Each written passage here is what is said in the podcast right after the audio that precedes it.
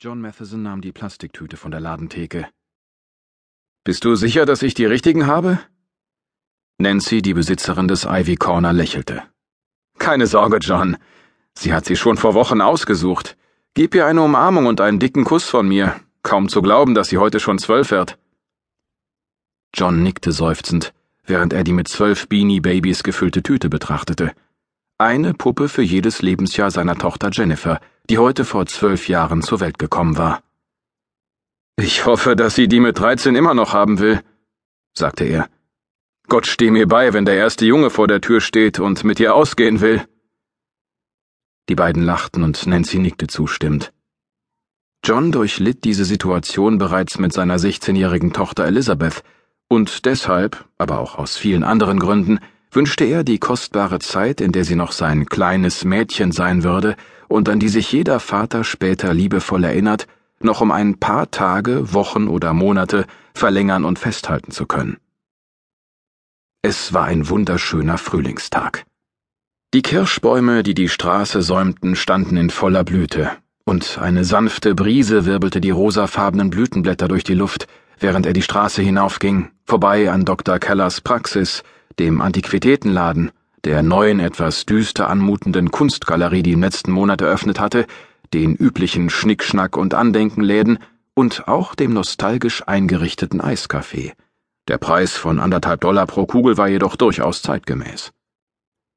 Danach kam Bensons Laden für gebrauchte und seltene Bücher, und John zögerte. Er hätte gern ein paar Minuten hineingeschaut und zog sein Handy hervor, um auf die Uhr zu sehen. 14.30 Uhr. Ihr Bus würde um drei ankommen, also hatte er heute keine Zeit, hier bei einer Tasse Kaffee über Bücher und Geschichte zu plaudern. Walt Benson erspähte ihn und hielt einladend eine Tasse hoch, aber John schüttelte verneint den Kopf und deutete auf sein Handgelenk, obwohl er nie eine Armbanduhr trug. Er setzte seinen Weg zu seinem Taylen Geländewagen fort, den er vor Taylors Eisen- und Gemischtwarenhandlung an der Ecke geparkt hatte. John hielt inne und blickte einen Moment auf die Straße zurück. Ich lebe in einem verdammt idyllischen Gemälde von Norman Rockwell, dachte er zum tausendsten Mal. Hier zu landen, das hätte er sich früher niemals vorstellen können. Er hatte es nie geplant und nicht einmal gewollt. Vor acht Jahren hatte er an der Militärakademie in Carlisle, Pennsylvania Militärgeschichte unterrichtet und Vorlesungen über asymmetrische Kriegsführung gehalten. Damals war er sehr darauf erpicht gewesen, endlich in den Rang eines Brigadier Generals aufzusteigen. Doch dann hatten sich zwei Dinge ereignet. Seine Beförderung war mit einer Berufung zum Verbindungsoffizier bei der NATO in Brüssel bestätigt worden, eine ziemlich gute Position und höchstwahrscheinlich die Abrundung seiner Karriere.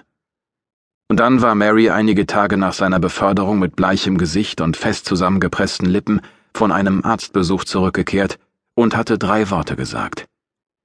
Ich habe Brustkrebs. Der Kommandant in Carlisle war Bob Scales gewesen, ein alter Freund und der Patenonkel von Johns Tochter Jennifer, und er hatte die Bitte verstanden, die John an ihn richtete. John hätte die Beförderung gern angenommen, aber könnte er nicht im Pentagon stationiert werden? Dann wären sie in der Nähe der John Hopkins Klinik und obendrein nicht weit von Marys Familie entfernt gewesen. Das ging jedoch nicht. Es gab ohnehin viele Budgetkürzungen. Oh ja, im obersten Kommandostab brachte man ihm viel Verständnis und Mitgefühl entgegen, aber er musste den Posten in Brüssel annehmen, wenn er seinen Generalsstern haben wollte. Vielleicht würden sie in einem Jahr eine Position in den Staaten für ihn finden. Nachdem er mit Marys Arzt gesprochen hatte, reichte John seinen Rücktritt ein. Er wollte Mary in ihre Heimat bringen, wie sie es sich wünschte, nach Black Mountain in North Carolina. Das Chapel Hill Krebstherapiezentrum lag ganz in der Nähe. Als John Black Mountain erwähnte, erwiesen sich Bobs Verbindungen als gut, sogar als erstaunlich gut. Ein einziger Telefonanruf genügte. Die alten Seilschaften wurden zwar als politisch unkorrekt verachtet, aber sie existierten und halfen, wenn Not am Mann war.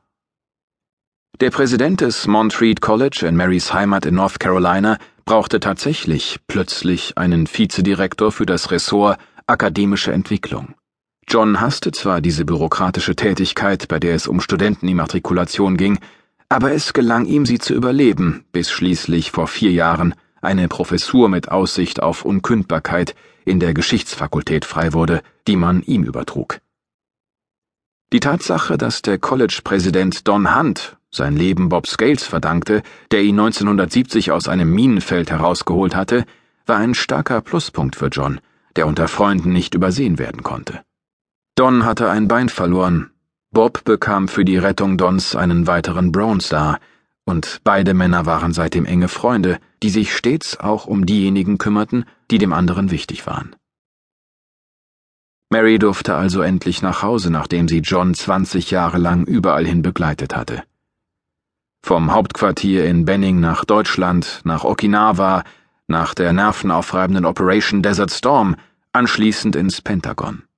Dann, ein Jahr, ein wunderbares Jahr, an der Akademie in West Point und schließlich drei weitere Jahre in Carlisle, wo er Dozent gewesen war. Im Grunde seines Herzens war John Geschichtslehrer. Und vielleicht hatte der unbekannte Paragraphenreiter im Personalbüro des Pentagons ihm sogar einen Gefallen getan, als er seinen Versetzungsgesuch in die Vereinigten Staaten abwies. Und so waren sie in Marys Heimat, nach Black Mountain in North Carolina zurückgekehrt. John hatte keine Sekunde gezögert, Mary ihren Wunsch zu erfüllen. Er nahm seinen Abschied vom Militär, verzichtete auf seine Beförderung und zog mit ihr in dieses idyllische Fleckchen in den Bergen North Carolinas. Als er nun über die Hauptstraße blickte, verlor er sich ein Moment lang in seine Erinnerungen. Nächste Woche jährte sich Marys Tod zum vierten Mal. Vier Jahre waren seit ihrem letzten langsamen, erschöpfenden Spaziergang auf dieser Straße vergangen, auf der sie als Kind ausgelassen herumgerannt war. Es war wirklich ein Städtchen wie von Norman Rockwell gemalt. Während dieses letzten Spaziergangs waren sie alle aus ihren Läden gekommen, denn jeder kannte Mary. Jeder wusste, was los war, und wollte sie begrüßen, sie umarmen, sie küssen. Und alle wussten, dass dies der Abschied war, aber niemand sprach es aus. John würde die liebevollen Gesten niemals vergessen. Er verdrängte diese Gedanken.